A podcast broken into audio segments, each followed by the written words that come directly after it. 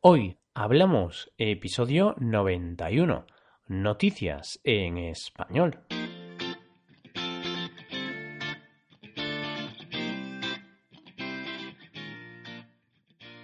Bienvenidos a Hoy Hablamos, el podcast para aprender español cada día.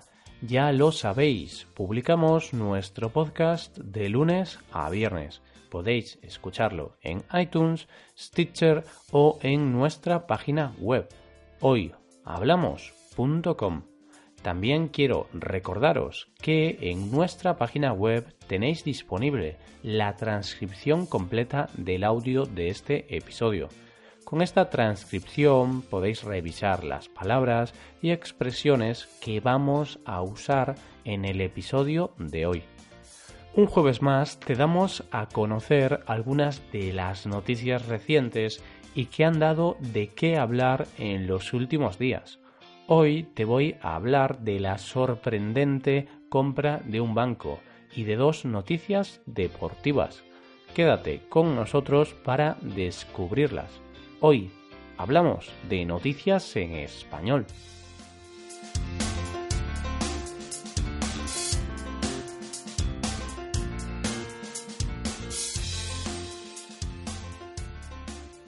La primera noticia de la que te quiero hablar hoy suena a ciencia ficción, pero lo cierto es que no lo es.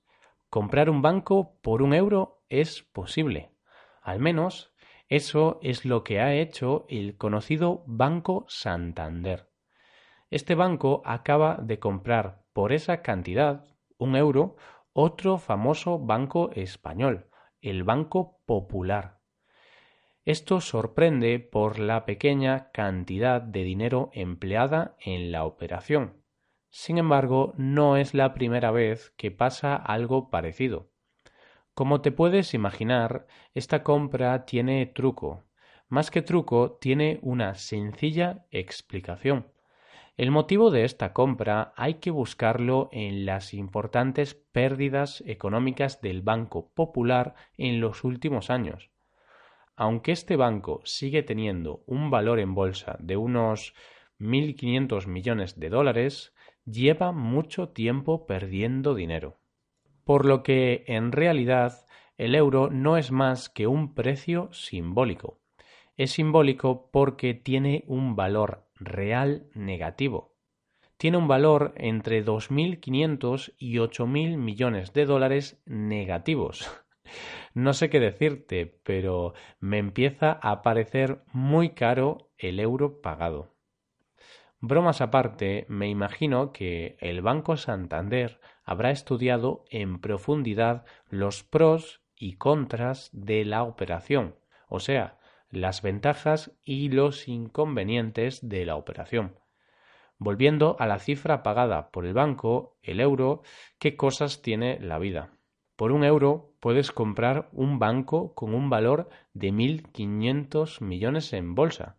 O si lo prefieres, puedes hacer otras cosas. Por un euro, lo que viene a ser 1,12 dólares aproximadamente, puedes hacer muchas cosas aunque no lo parezca, al menos en España. Por ejemplo, puedes comprarte una hamburguesa en el McDonald's comprarte un libro digital en Amazon o simplemente disfrutar de una cerveza con tus amigos. ¿Quién te podría decir que un euro pudiera dar tanto de sí? Volviendo al tema en cuestión, a los que esta noticia no les ha hecho ninguna gracia ha sido a sus inversores, a los inversores del Banco Popular.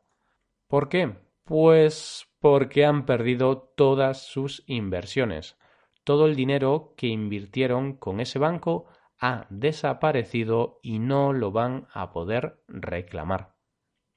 Bueno, dejo esta noticia a un lado para hablarte del golfista más famoso del mundo. Te estoy hablando de Tiger Woods. Y es que el estadounidense vuelve a ser noticia y no por causas deportivas. En esta ocasión Tiger ha sido detenido por conducir bajo la influencia de sustancias tóxicas. Hace unos días, la policía encontró al golfista dormido al volante de su Mercedes en Júpiter, una ciudad situada en Florida.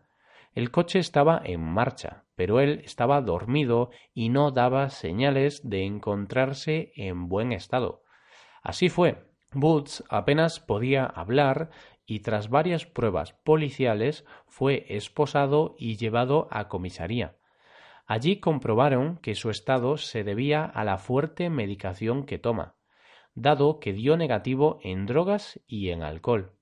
La verdad que es una pena que el que fuera el número uno del deporte mundial acabe su carrera de esta forma. No es la primera vez que tiene problemas con la justicia. En 2009 fue detenido por primera vez después de sufrir un extraño accidente de coche. Por culpa de este accidente se empezaron a descubrir más cosas de su vida privada, como su adicción a las mujeres, algo que le costó el divorcio. Tras estos tristes episodios en su vida, su carrera deportiva no ha vuelto a ser la misma. Los escándalos extradeportivos y sus adicciones están haciendo muy difícil su recuperación.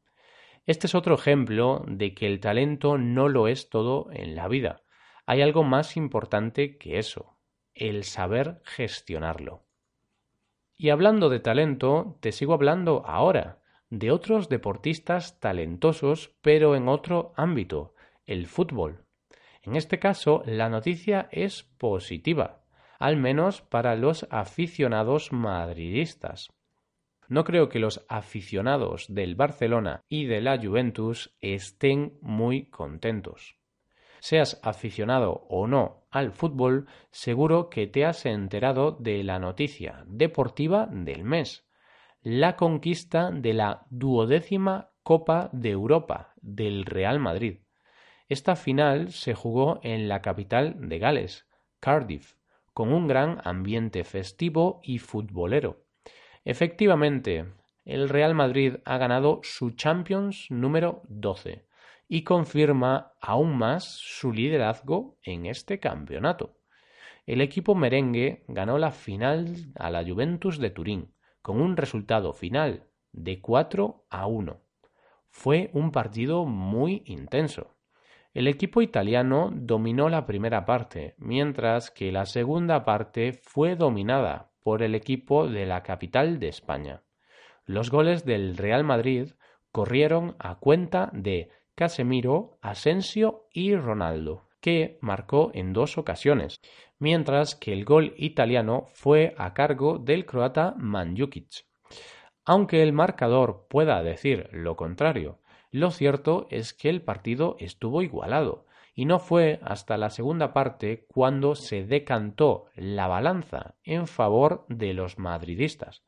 Sea como sea, no cabe duda de que los aficionados del Real Madrid se llevaron otra alegría por segundo año consecutivo, puesto que es el primer equipo en la historia que repite título de Champions. Desde aquí damos la enhorabuena a los aficionados del Real Madrid que nos estén escuchando. Y con esta noticia futbolera acabamos por hoy. Pero como siempre os decimos, no os preocupéis ya que mañana volvemos. ¿Qué os han parecido estas noticias? ¿Os han parecido interesantes? Podéis dejarnos un comentario con las dudas que tengáis en nuestra web hoyhablamos.com hasta aquí el episodio de hoy. Espero que hayáis disfrutado de este podcast y que os haya sido de utilidad para aprender español. Si queréis ayudar a la creación de este podcast, sería magnífico que dejarais una valoración de 5 estrellas en iTunes.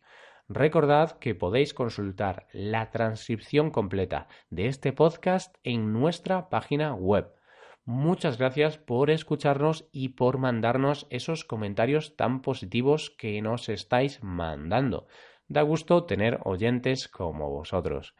Nos vemos en el episodio de mañana, el último de la semana, donde hablaremos de un tema aleatorio. Tendréis que esperar a mañana para descubrirlo. Pasad un buen día. Hasta mañana.